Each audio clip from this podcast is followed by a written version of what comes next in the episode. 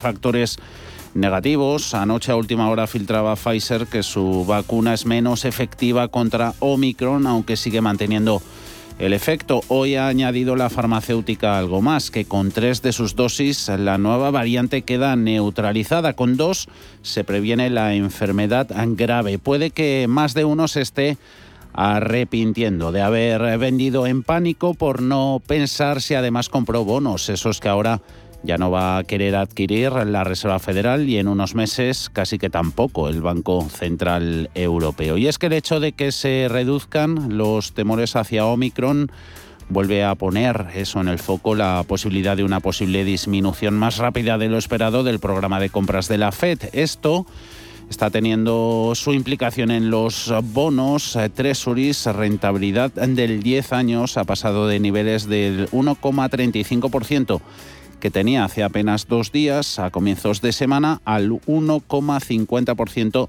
en el que se encuentra actualmente. El compra en las caídas dejó, según datos de Bank of America, la mayor entrada de dinero en bolsa la semana pasada desde 2017 las empresas tampoco se quedan de brazos cruzados, ¿no? Han aumentado las recompras de títulos propios hasta otra vez en niveles récord. Eh, tenemos en índices caídas en Nasdaq, mirando los bonos con un ojo de, de atención.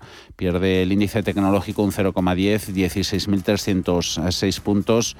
Subidas ligeras, puede que esté chocando contra un muro, SP500, 4.689, hay una resistencia por ahí merodeando importante.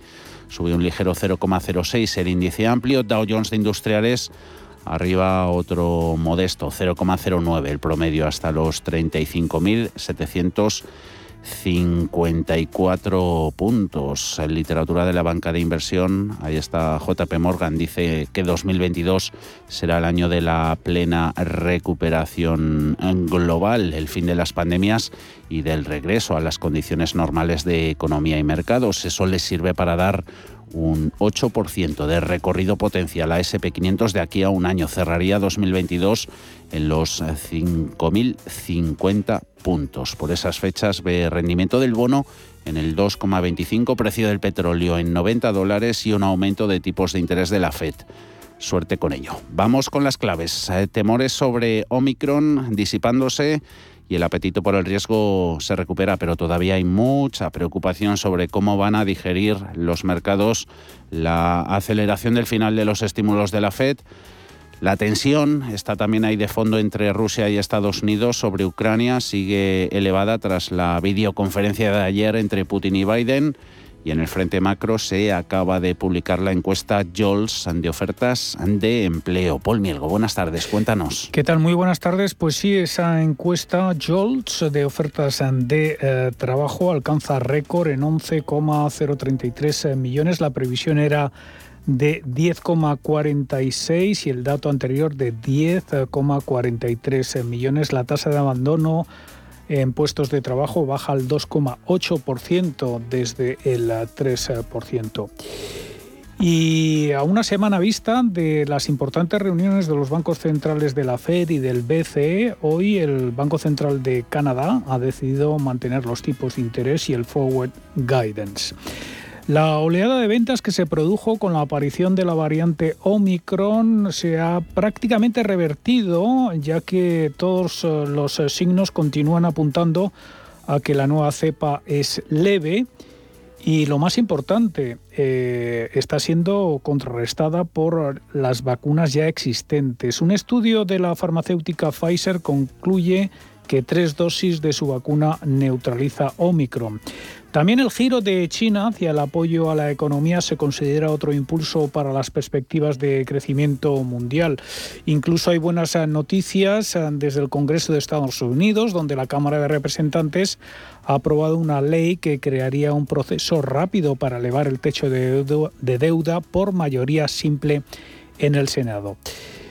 Si bien los riesgos a corto plazo se disipan, eh, también es verdad que el final del tapering eh, más pronto de lo esperado podría poner nerviosos a los eh, inversores. y más a pocos días de esa reunión de la Fed del 14 y 15 de diciembre. Jeffrey Gunlach, apodado el rey de los bonos y CEO de Double Line, vislumbra aguas turbulentas en el horizonte y dice que hay que vigilar el mercado de bonos high yield. Goldman Sachs también advierte de que el nuevo sesgo agresivo de la Fed y las eh, restricciones de Omicron crearán desafíos de trading en diciembre y es probable que la volatilidad se mantenga alta, dice el banco de inversión. También existen riesgos geopolíticos con los que lidiar, ya que las tensiones entre Estados Unidos y Rusia sobre Ucrania, siguen siendo altas eh, después de esa videollamada de ayer entre los líderes de ambos países.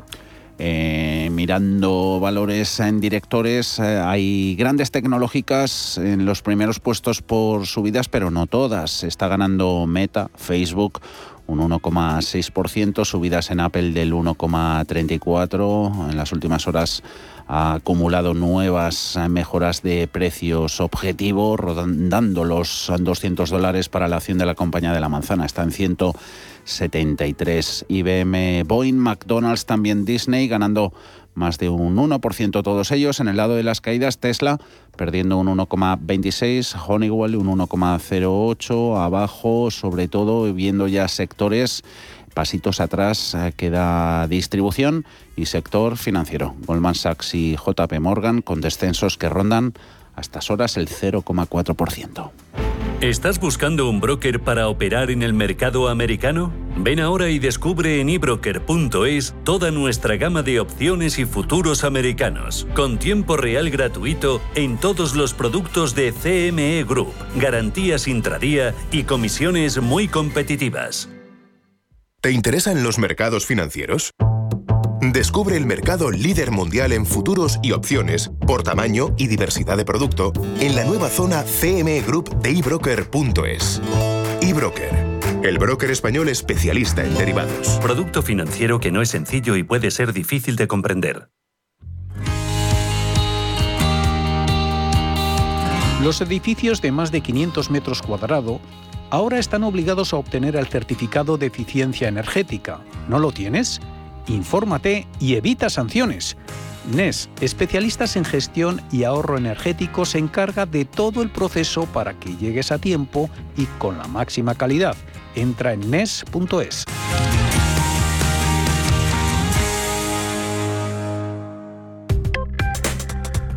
Crónica de criptodivisas.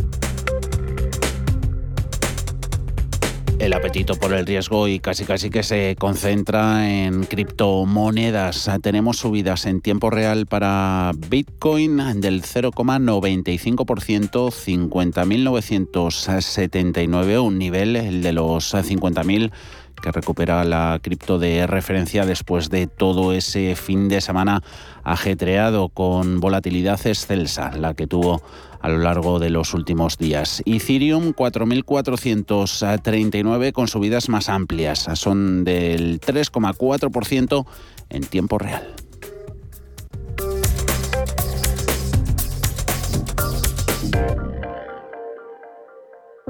Con los planes de pensiones y PIA Santander, te ayudamos a construir el futuro que deseas mientras consigues grandes ventajas.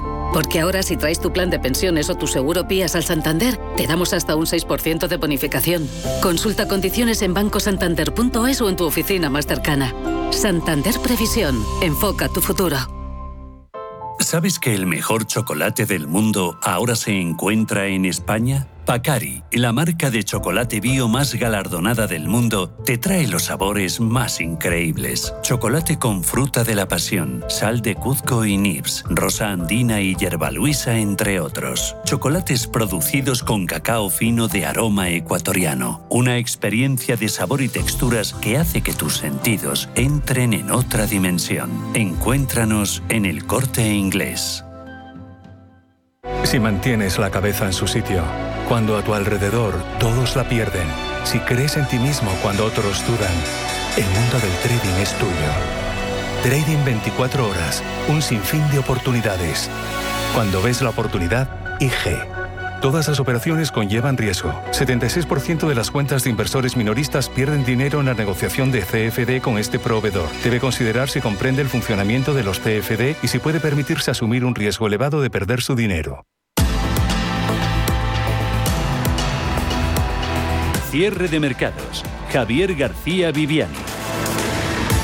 Inversores europeos dudando a la hora de recoger beneficios tras dos jornadas de fuertes avances ante todas esas novedades sobre la eficacia de las vacunas contra la variante Omicron. IBEX 35, veremos si en lo que queda de negociación más de hora y cuarto eh, consigue mantener los 8.500 eh, puntos, nivel que hoy ha puesto en peligro. Mínimo intradía ha estado índice selectivo nacional en 8.462. Ahora está en 8.505, perdiendo un 0,63%. Lo hace con el tirón de BBVA, ahora vemos IBEX 35 eh, por dentro, pero sobre todo está notando en la parte negativa lastre de pesos pesados como Santander e Inditex. Resto de índices europeos donde sigue habiendo buenos registros, sobre todo en mineras y recursos básicos, Bolsa de Londres ganando un 0,19, en Europa es la única en positivo porque luego hay descensos del 0,77 en Eurostox a 4.244 DAX alemán en los 15.702 con una penalización del 0,70%. Así que bolsa alemana cediendo terreno en la jornada en la que el socialdemócrata Olaf Scholz se ha convertido en el nuevo canciller alemán en sustitución de Angela Merkel. Grupo ACS patrocina este espacio del IBEX 35 liderando las pérdidas Inditex un 2,9%, 28,8 euros. La textil ayer se volvía a poner en precios anteriores al anuncio de esos cambios en la cúpula ejecutiva de la salida de Pablo Isla y la entrada en la presidencia de Marta Ortega. Siguen en caídas a Inditex, a Fluidra perdiendo un 2,17 y más de un punto se están dejando a estas horas Siemens Gamesa, IAG, Viscofan, Telefónica en los 3,71 euros la operadora y CIA Automotive 26 euros. Está en rojo también Santander, 2,76 euros, entidad que ha alcanzado el 96% del capital de su filial mexicana tras haber invertido 340 millones de euros. llama la atención, aunque no pilla por sorpresa, que esté BBVA en el otro extremo, subiendo un 2,28, 5 euros con 25. Luego está, está habiendo recuperación en Merlin Properties, Hoteles Melía, ambos valores subiendo más de un 1 utilities eh, con subidas incluso volviendo a encaramarse por niveles máximos en Agas, a 20 euros con 63, un 0,60%, subidas en Naturgy del 0,32, 25 euros con 28, Naturgy cotizando con esos avances después de conocerse ayer que el fondo australiano IFM notificara a la CNMV esa compra de otro 1% en el mercado. Así que la participación en la energética del fondo australiano ya supera el 12%. Tono defensivo el que se ve el de los inversores apostando por otras utilities como red eléctrica. Hasta la tenemos con subidas del 0,7% en los 18 euros con 93. Mirando el comportamiento sectorial en Europa, caída sobre todo en tecnología, fabricante de chips Infineon, perdiendo un 4,54%, ST Microelectronics dejándose un 1,1%, todo después de que Morgan Stanley haya rebajado su recomendación sobre estos dos valores a comportamiento igual que el mercado. Cervecera Beinbeb dejándose un 2,42 y recogida de beneficios a la que también vemos en el sector del lujo abajo Kering un 1,99. Las subidas dentro del Eurostox son en 11 valores, más allá de BVA está habiendo avances en Danone del 1,32, Airbus, Safran ganando más del punto. L'Oreal también protagonista después de que la empresa suiza de alimentación Nestlé haya dicho que va a reducir su participación en la marca francesa de cosméticos a cerca del 20%. Lo va a hacer mediante la venta de acciones por valor de 8.900 millones de euros. A Nestlé la tenemos subiendo un 1,5%, alcanzando un nuevo máximo histórico. Grupo ACS, líder en el desarrollo de infraestructuras y servicios, les ha ofrecido este espacio. Hoy edición festivo, vamos a tener consultorio de bolsa a las cinco y media de la tarde y el protagonista en él va a ser Pepe Bainat de Bolsas y futuros. Ya tenemos nuestras líneas abiertas. 91 533 18 51 o 609 22 47 16 para las notas de voz y WhatsApp. El suelo se mueve bajo nuestros pies y parece que no hay otra salida. De lunes a jueves, consultorio de bolsa y fondos de inversión en cierre de mercados. Con Javier García Viviani, Radio Intereconomía. El paradigma global de la inversión ha cambiado. Natixis Investment Managers quiere contribuir a un mundo mejor y más sostenible. El futuro de los mercados será 100% responsable. La gestión activa y la medición del impacto serán claves de este nuevo panorama. Entre ya de lleno en el futuro de la mano de los expertos de Natixis Investment Managers. Entre en im.natixis.com. Cierre de mercados.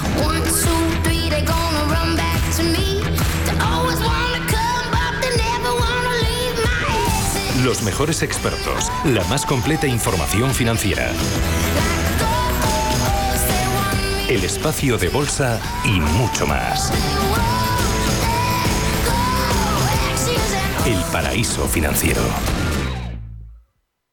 España va a tener por primera vez una oficina del dato dependiente de la Secretaría de Estado de Digitalización e Inteligencia Artificial. Ocurre después de que el Gobierno haya nombrado a Alberto Palomo Lozano como el primer Chef Data Officer del Gobierno de nuestro país. Vamos a comentar esta información, las consecuencias que tiene, las repercusiones sobre la presencia del Big Data en el Gobierno y cómo eso sitúa a nuestro nuestro país en la esfera europea y también internacional, junto a Raúl Martínez. Él es director general de Socis, que es una compañía líder de, en servicios de gestión empresarial, ingeniería y consultoría digital. Hola, Raúl. Hola, muy buenas.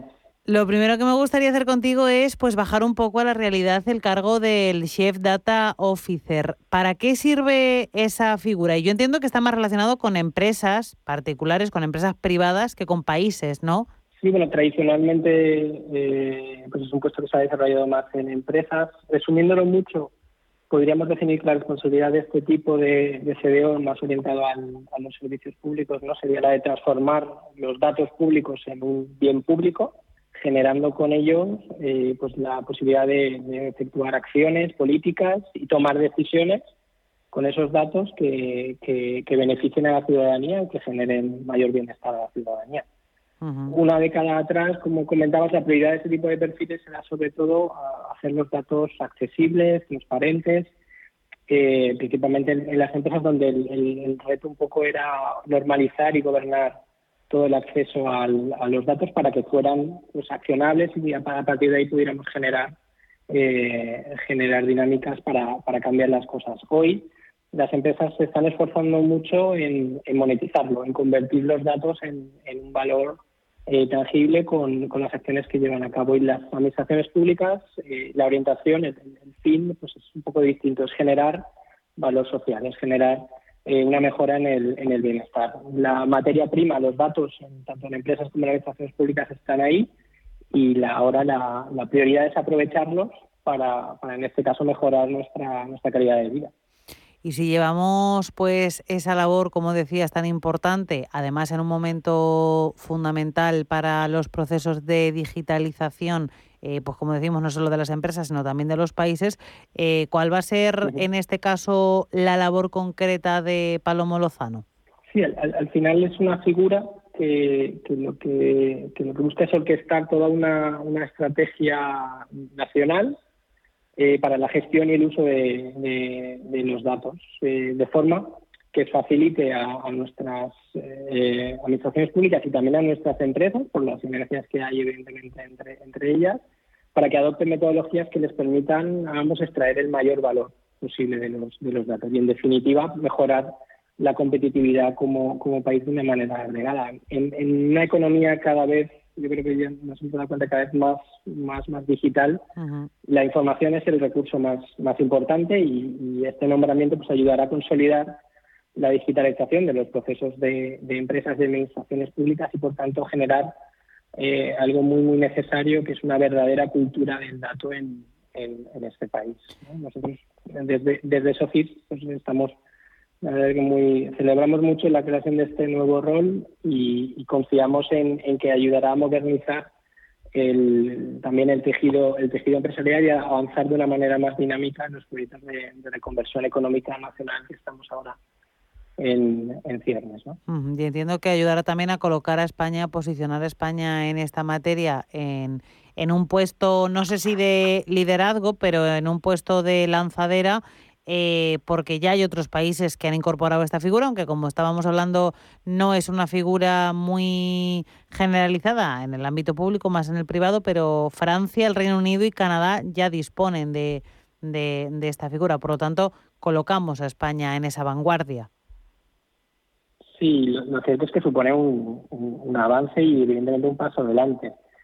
Mm, no creo que fuésemos por detrás porque, como comentas, hay, hay ejemplos, pero, son relativamente, relativamente pocos. Son importantes, por supuesto, pero todavía hay muchísimo camino que, recorrer en, nuestro país y en, muchos otros. Y lo importante es que, desde la Administración se empiece a despertar en este ámbito, porque la digitalización va a una velocidad eh, muy rápida, no, no nos espera ni a empresas ni a países, no espera a nadie no, y no entiende de de nacionalidades. Como bien decías, hay otros países, pues Francia fue uno de los de los primeros, si no el primero, en nombrar a un CDO a nivel nacional, a Javier Verdier en el en 2014. Y, uno de los mayores tractores también ha sido Estados Unidos, que creó en, en 2009 ya el portal, portal data.gov, y, mucho, y generó muchos nombramientos a nivel estatal, en grandes ciudades, como en Nueva York, en Colorado. Son, son los primeros pasos significativos y hoy empieza a ser, como decías, más, más común encontrar esa figura en numerosos países, sobre todo en el ámbito más empresarial, pero, pero todavía eh, queda muchísimo camino por, por, recorrer también en la parte en la parte pública. He leído que Bruselas está un poco, como decíamos, si nos comparamos precisamente con Estados Unidos, Bruselas, hablo de la Unión Europea, se queda un poco un poco atrás en todo esto que tiene que ver con la gestión de datos y sobre la mesa hay un proyecto tremendamente ambicioso que es Gaia X, Gaia X Em, al final que España cuente con esta figura del CDO coloca a nuestro país a nivel a nivel comunitario en una buena posición y luego entiendo que Bruselas también se está poniendo las pilas. Sí, la verdad es que mm, fue reciente que el gobierno presentó una convocatoria de manifestaciones de interés para la creación del Hub Nacional de, de que es, una asociación empresarial sin ánimo de lucro que busca eh, aunar y acelerar la capacidad europea que, tenemos en, la materia de, intercambio de datos y, esa soberanía digital un poco que es lo que marca enmarca todo esto. El, impulso es, es clave para, para tomando España para desplegar esa economía del dato y apostar por el liderazgo, por ejemplo, de la nube como, como un sector estratégico eh, para, para mejorar y dinamizar toda esa digitalización de sectores clave en, España, de industria, de, terciario, como por ejemplo el turismo o, la salud, que está, que está también eh, últimamente estamos eh, tirando tanto, tanto de ella. Por tanto, el reto es, es facilitar todas esas, esas vías para conectar a las, al tejido empresarial, a las, desde las pymes y las microempresas, al resto de, empresas en los espacios de datos, y para eso eh, la nube las, tecnologías cloud son, fundamentales, pero no, no únicamente para esa infraestructura, sino acompañándolas con toda una capa de, formación, de, orquestación, de buen gobierno para la puesta en marcha de, lo importante, ¿no? que es traducir todo esto en casos de uso eh, tangibles que aporten valor tanto a las empresas como a la ciudadanía utilizando los datos, la inteligencia artificial, el, machine learning. Entonces, con, con, esto, pues sumar a España al consorcio público-privado europeo que es GAIEX, pues eh, que, estaba, es, clave, estaba hasta ahora promovido principalmente por Francia y, Alemania a nivel estatal y, un grupo de, grandes empresas. Y, yo creo que es el, camino eh, para llegar a esa soberanía digital, que es un poco de la que se habla en, en, este, en este hub tan necesaria para, para que la digitalización no se nos atragante y sea una de verdad un catalizador de una, de una mejora de competitividad en, en, España y, en, a nivel europeo, evidentemente. Pues importante reto el que tenemos por delante con esa digitalización. Muchísimas gracias por habernos acercado un poco a la base, esa figura del Chief Data Officer, Raúl Martínez, director general de SOCIS. Un placer. Muchas gracias. Un abrazo a todos.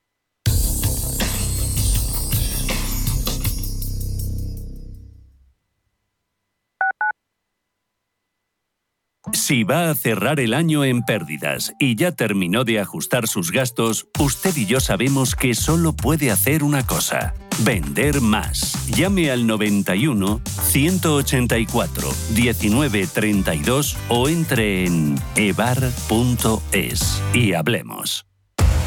Somos aquello que siempre quisiste ser. Creamos aquello que siempre quisiste tener. Las reglas del juego han cambiado somos traders. Operamos. Black Bear Broker. El broker de los traders.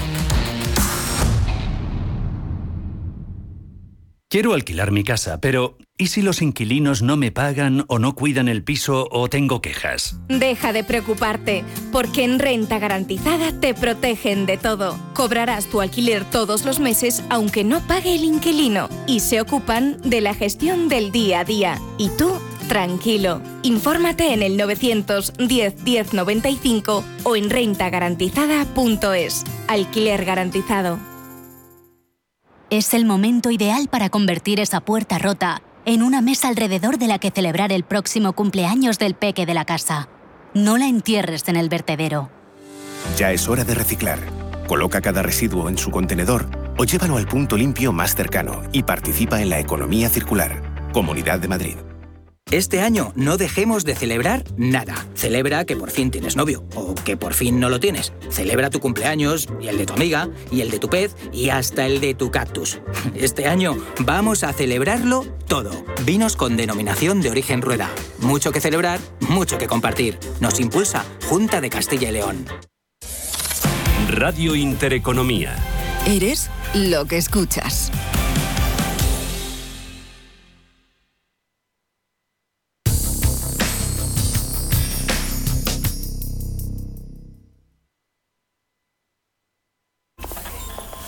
¿Es posible confiar en un riguroso análisis fundamental que vea más allá de los números y me permita entender las compañías en las que de verdad merece la pena invertir?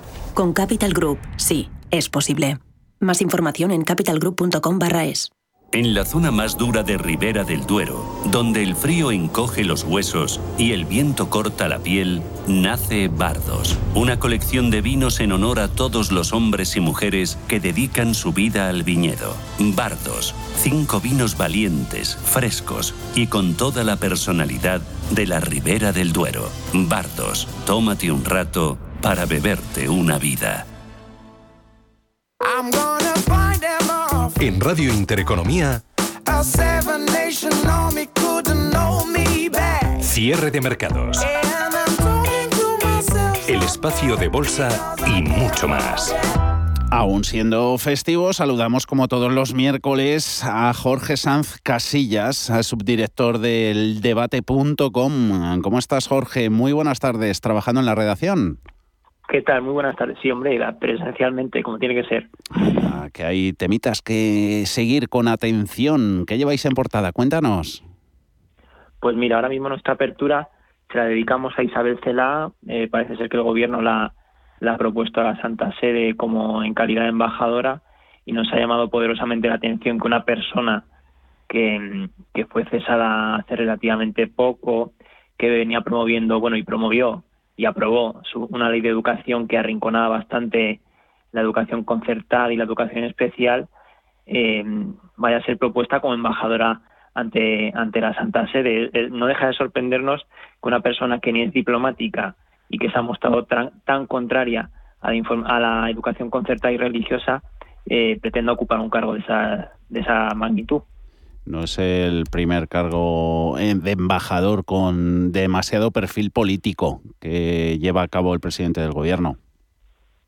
No, ni el primero ni el último, porque además Sánchez tiene el, defecto, la costumbre de como agita mucho su propio gobierno y no tiene ningún problema en cesar, quitar y poner, al final tiene que andar siempre buscando acomodo para, para sus purgados y muchos encuentran en, en las embajadas un, un, segundo un segundo oficio en el que seguir en el que seguir vigente. Nosotros al final en tanto medio católico que nos definimos nos definimos como católico nos llama la atención eso, ¿no? Que una persona que se ha mostrado mm, mm. tan contraria a la hora de legislar a, la educación concertada, a la asignatura de religión, pretenda ocupar un, un cargo de esas características nos llama la atención y nos llama la atención también especialmente siendo CELA que mm. Ella se formó en la concertada y tiene a sus hijas estudiando en un colegio de estas características. Mm. Oye, Jorge, eh, dos meses, ¿cómo pasan de rápido? Dos meses de andadura ya del debate. Dos, meses parece, parece que fue antes que fue antes de ayer la primera vez que te llamamos sí sí sí sí lo más lo comentábamos aquí el otro día algunos compañeros que eh, son dos meses pero luego eh, echas la vista atrás y por un lado te parecen muchos porque te ha dado tiempo a hacer muchas cosas, pero por otro lado piensas, jolín, es que en verdad es muy poco, dos meses en, en la vida o en la carrera de cualquier persona son poquísimos, pero bueno, estamos contentos con la acogida que venimos teniendo, con la gente que se nos suma cada día y con la y con la repercusión de, de lo que venimos haciendo. Y de eso nos alegramos mucho. Jorge Sanz Casillas, subdirector del debate, que sigan llegando los éxitos. Un abrazo. Igualmente, igualmente muchas gracias. hasta luego. No sé de dónde vamos a recortar más. ¿Sabes lo que es la eficiencia energética? NES te demuestra que sí puedes ahorrar más en energía. En NES son expertos en ahorro y auditorías energéticas. Trabajan con las mejores empresas y al mejor precio. Ellas les avalan. Infórmate en NES.es. Te realizamos un estudio de forma gratuita. Pregunta y contacta en info.nes.es. NES, conviértelo en tu partner energético. ¿Le gusta el queso? ¿Y cuidarse? Entonces, disfrute con quesos Lodin, galardonados en premios internacionales como los World Cheese Awards y reconocidos por la Fundación Española del Corazón. Quesos de sabor extraordinario y con menos grasa saturada, cremosos, curados, añejos, todo un placer para el paladar a la vez que se cuida. Consulte su web www.lodin.net. Queso Lodin, el doble de bueno.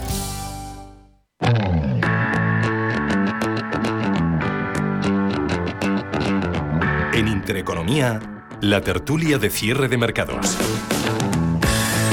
Tertulia en la que hoy vamos a conocer reflexiones y opiniones de Carlos Puente, analista político y económico. ¿Cómo estás, Carlos? Muy buenas tardes. Eh, bueno, mm, iba a decir que, muy bien, pero mm, yo creo que estamos un poco helados eh, por, las bajas temperaturas y estos vientos más propios de la estepa rusa. Pero bien, aquí estamos. Oye, que al final que, que, pasemos frío parece que va a depender de que Putin invada o no Ucrania.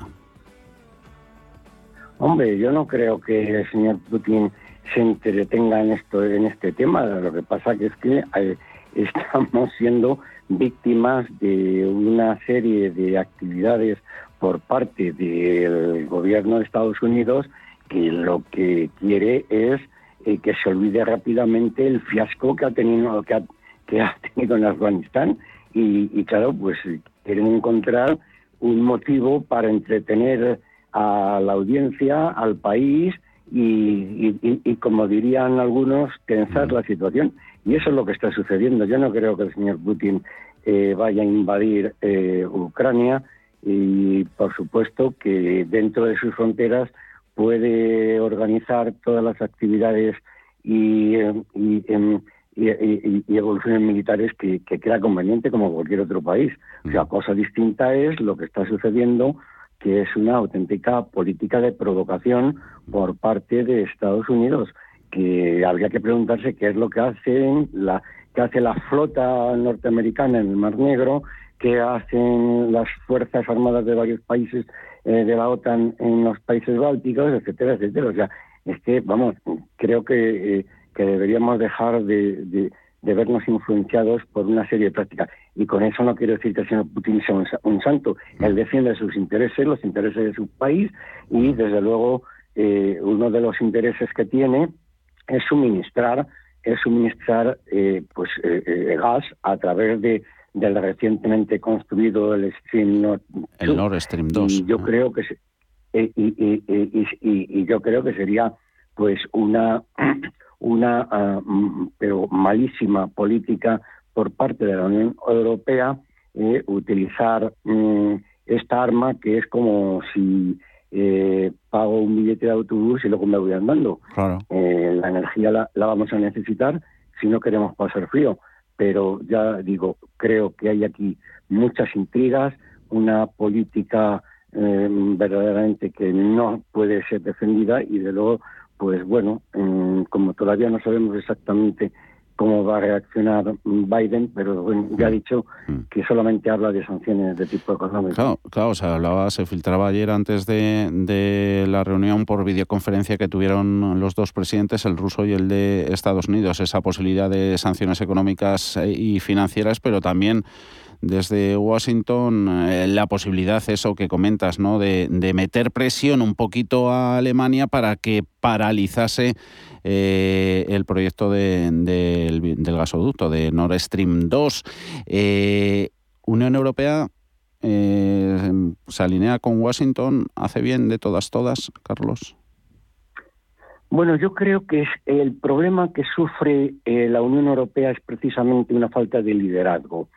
Eh, estamos eh, ya acostumbrados pues a ver como presidente de, la Comisión Europea pues a personas de muy poca eh, en fin elevación intelectual y formación con un criterio de europeísmo verdadera, verdadero.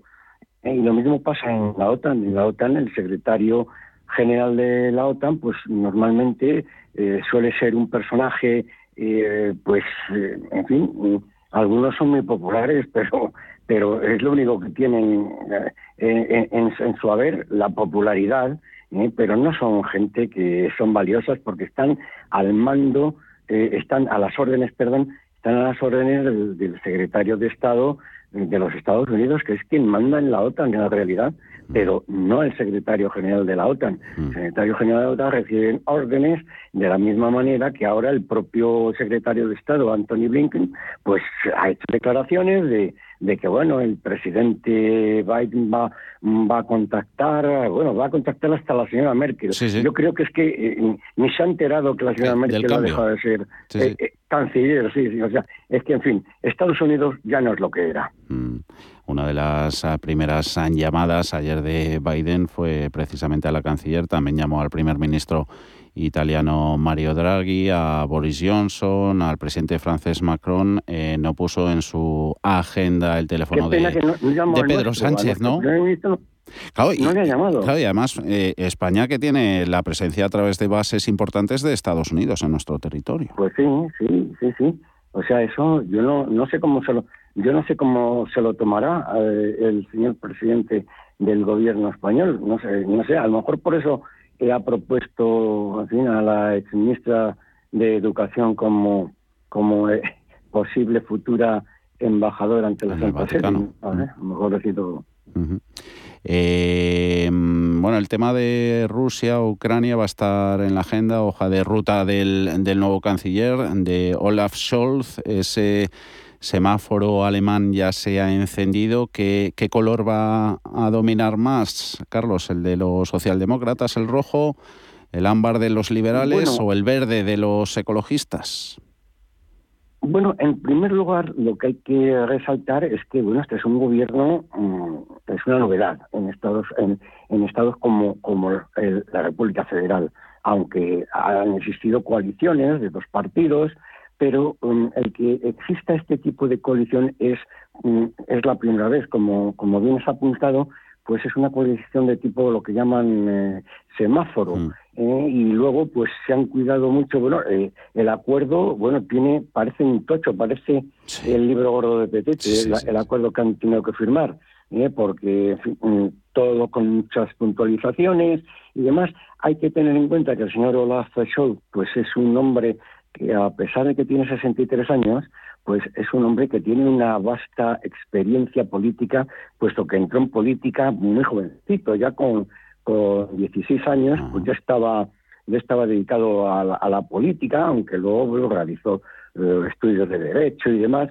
pero pero es un hombre que tiene una larga trayectoria, parece ser que es un hombre muy seco, lo que, pero lo que pasa que es que mm, eh, todos estos políticos pertenecen, pertenecen a esta esfera, a esfera mm, de, de- de la política de algunos países eh, eh, europeos y no eh, porque cuando cuando se, se habla de endogamia, endogamia política, uno se acuerda de América Latina, eh, de, de, de países donde eh, la mujer sucede al, al marido en la presidencia de la República, esas cosas, ¿no? No, no, pero, pero, pero aquí también existe un cierto nexo eh, y se casan con antiguas, eh, bueno, las mujeres son eh, antiguas ministras de, de educación, etc. En fin, esto también pasa también en, en Alemania. Así que, que, que hay una cierta endogamia en la política alemana.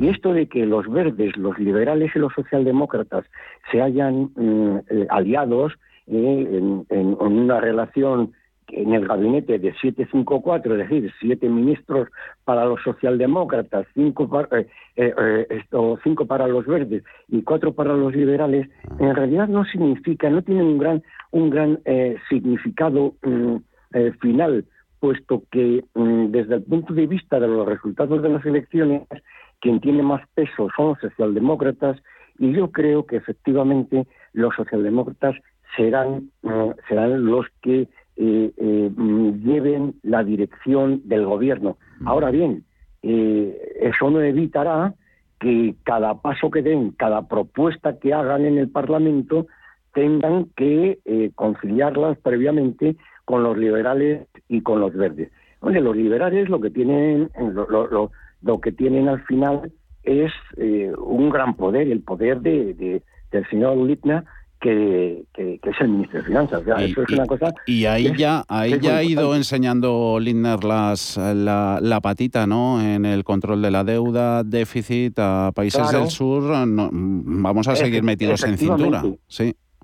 Efectivamente, porque es, es, un, es un hombre muy respetuoso Ah. con las líneas de deuda ¿eh? y ha mirado efectivamente, y lo ha así lo ha declarado, Ah. hacia, hacia los países eh, eh, del sur. Él pertenece a esos llamados países frugales ¿eh? y ven con ciertas eh, eh, reticencias a los países del sur, especialmente Portugal, España, Italia y, y Grecia, aunque no se, se separa mucho de, de Francia. Lo que pasa que la primera declaración, y yo creo que la primera visita que va a realizar, que va a realizar eh, el, eh, el primer, el canciller, el señor el, señor- el, el, eh, el Scholz, pues eh, va a ser a París. ¿eh? O sea, eso no lo olvidemos, porque no hay que olvidar que hay una relación muy estrecha con Francia.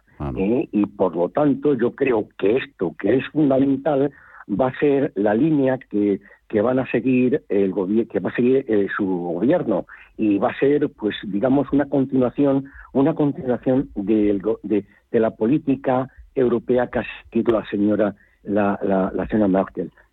La señora Merkel ha dejado asegurado ya en la comisión, bueno, a, a- a- a la presidenta de la comisión, que es eh, eh, es una de sus personas de máxima confianza. Es decir, por lo, por lo tanto, yo creo que se va, se va a reforzar el eje París, París-Berlín, eh, y desde luego, desde el punto de vista económico, pues van a estar muy observadores, van a ser muy observadores en cuanto a las políticas que van a- vayan a aplicar los países del sur que, mm, como, como es el caso de España, pues tienen un alto nivel de deuda externa. Así que efe- efectivamente eh, va a ser un personaje que va a ser, mm, digamos, un poco inquisidor. ese eje Berlín-París, a ver lo que se prolonga hasta Madrid. Hoy hablaba Pedro Sánchez al respecto. Le escuchamos, Carlos. No deja de ser curioso, compañeros y compañeras, que hoy precisamente en Alemania, a unos cuantos kilómetros de aquí, se está produciendo un cambio político de una enorme envergadura y una enorme trascendencia también para Europa. Vamos a tener por fin, después de 16 años, un canciller socialdemócrata. Un canciller socialdemócrata. A unos cuantos kilómetros de aquí, Carlos, tan cerca pero tan lejos, en definitiva. Bueno, es que es que eh, eh, Pedro Sánchez ha actuado de Pedro Sánchez, es decir, hace no hace muchos años, eh, bueno, era el amigo íntimo de, la señora Merkel y ahora es el amigo del socialdemócrata. O sea, si, si este a, Pedro Sánchez ya le conocemos ahora, yo no creo que vaya a contar con Pedro Sánchez, eso para empezar. yo creo que se hace demasiadas, se hace demasiadas ilusiones. Mm. Y, y, de hecho, pues el, la actitud del propio presidente de los Estados Unidos, que es que ni siquiera ni siquiera una llamada telefónica, porque hay que tener en cuenta que las mayores economías europeas, eh, España es una de las mayores economías de, la Unión Europea, eh, y no le ha mencionado, eh, no le ha llamado, así que, que por favor, es que yo creo que, en fin, Pedro Sánchez, yo creo que tiene unas, unas ideas pues que, que debería eh, eh, eh, las debería hacer reposar porque tiene un exceso de imaginación. Yo no creo que el señor Olaf Scholz vaya a, contar con Pedro Sánchez y sobre todo en aquellas materias en las que no le necesita absolutamente para nada. Mm. O sea, España es España y Alemania es Alemania, mm. querámoslo o no. Y quien, quien ordena y manda en la Unión Europea ha sido, ha sido eh, Alemania y, seguirá haciéndolo. Eh, veremos también los resultados de las próximas elecciones en, la República Francesa, en Francia, eh, donde el segundo y tercer mm, puesto en las, en, las, encuestas, pues resulta que son, son partidos de, extrema derecha. o sea que, que, veamos qué es lo que va a pasar. Así que, que que menos imaginación, menos ilusiones, y hay que pisar eh, más la realidad. Yo creo que debería rodearse de mejores asesores el señor ministro eh, presidente de nuestro gobierno, nuestro primer ministro.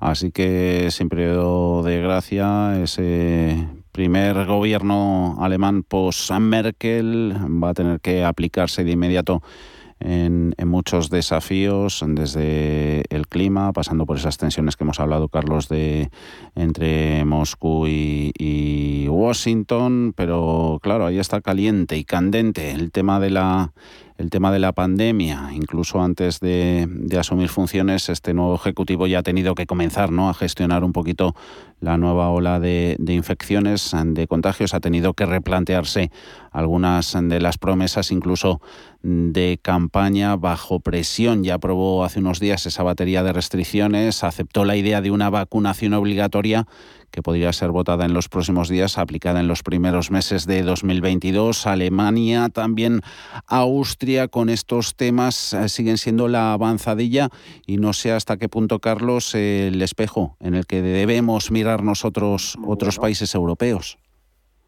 Bueno, yo, mm, yo creo que en este aspecto España mm, no lo ha hecho mal, ¿eh? no lo ha hecho mal.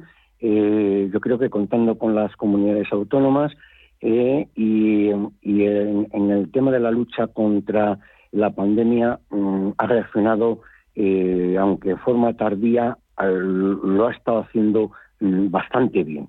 Eh, pero en el caso de Alemania, que efectivamente tanto, tanto Alemania como Austria, que habían sido los modelos en un principio, pues luego eh, nos han demostrado que en el último, el último semestre pues ha sido una auténtica catástrofe. Pero mm, volviendo un poco al tema anterior, el señor Scholz eh, ha nombrado a un gran experto, a un científico como ministro como ministro de, Sanidad. Mm. el señor Lauterbach es un, eh, eh, es, un conocido eh, experto y, eso es un gran acierto. cosa muy distinta al planteamiento que hicimos nosotros. Es decir, en, España se nombró un filósofo. ¿eh? Entonces, claro, me parece a mí que hay un salto cualitativo importante de cómo se enfrenta. Pero ahora eso no, no evita que el señor Scholz tiene una patata caliente muy difícil de resolver porque Alemania está alcanzando unas altísimas cotas eh, de, es más, es ronda ya unos peligrosos niveles de contagios y por lo tanto eh, el señor Scholz tiene que acometer de forma muy enérgica la solución de la extensión de esta nueva eh, fin, eh, cepa o, variante, la Omicron sudafricana. Bueno, vamos a contar también con, con el, el, proceso investigador de los laboratorios y concretamente de las dos grandes vacunas norteamericanas que han sido digamos, las que han hecho frente al, a este empuje tan tremendo de esta pandemia que hasta, hasta ahora había sido desconocida. Y por lo tanto yo creo que en los próximos meses, incluso hasta podemos, podemos contar con algún otro tipo de, no solamente de, de vacunas, sino también de medicamento mm. proporcionada por estos laboratorios mm. y que eh, Alemania y el resto de los países de la Unión Europea tendrán que contar efectivamente con ellas para luchar contra eh, la extensión de esta nueva cepa. Pero no obstante, hay que tener en cuenta que hay que llamar la atención, hay que reeducar a la población para que sea prudente, para que efectivamente no se den cuenta que no todo eh, eh, basta con la acción del gobierno. Y luego, pues hay que extender la vacunación al resto del planeta, digámoslo así, porque mientras no se haga esto, pues, va a ser muy difícil. Eh, eh, efectivamente, va a ser muy difícil que la pandemia desaparezca. Está hablando Tedros de la OMS, de la Organización Mundial de la Salud. Dice que ve algunos signos de que esa variante Omicron es más leve, dice Tedros, que la Delta. Mensajes que se unen a los lanzados esta mañana y en las últimas horas por Pfizer, BioNTech, de que su vacuna es menos efectiva eh, contra Omicron, aunque sigue manteniendo su efecto, que con tres de sus dosis la nueva variante, dice Pfizer, queda neutralizada. Carlos Puente, te dejamos que remates este día festivo. Muchísimas gracias por estar hoy con nosotros. Un abrazo. Un placer y hasta la próxima. Adiós, Carlos.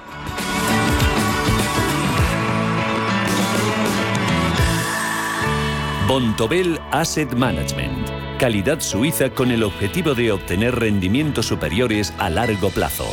En Bontobel Asset Management siempre estamos a la vanguardia de las inversiones activas en bonos y acciones. Para más información, entre en nuestra página web bontobel.com barra am. Bontobel Asset Management, su especialista global en fondos de inversión. Siente la nostalgia y lucha con los cazafantasmas o ría a carcajadas con la familia más imperfecta. Esta semana llega el mejor cine a la gran pantalla de Cinesa con las películas Cazafantasmas, Más Allá y La Familia Perfecta. Consulta cines, horarios y calificaciones en cinesa.es. Vuelve la magia de la Navidad. En Cinesa, we make movies better.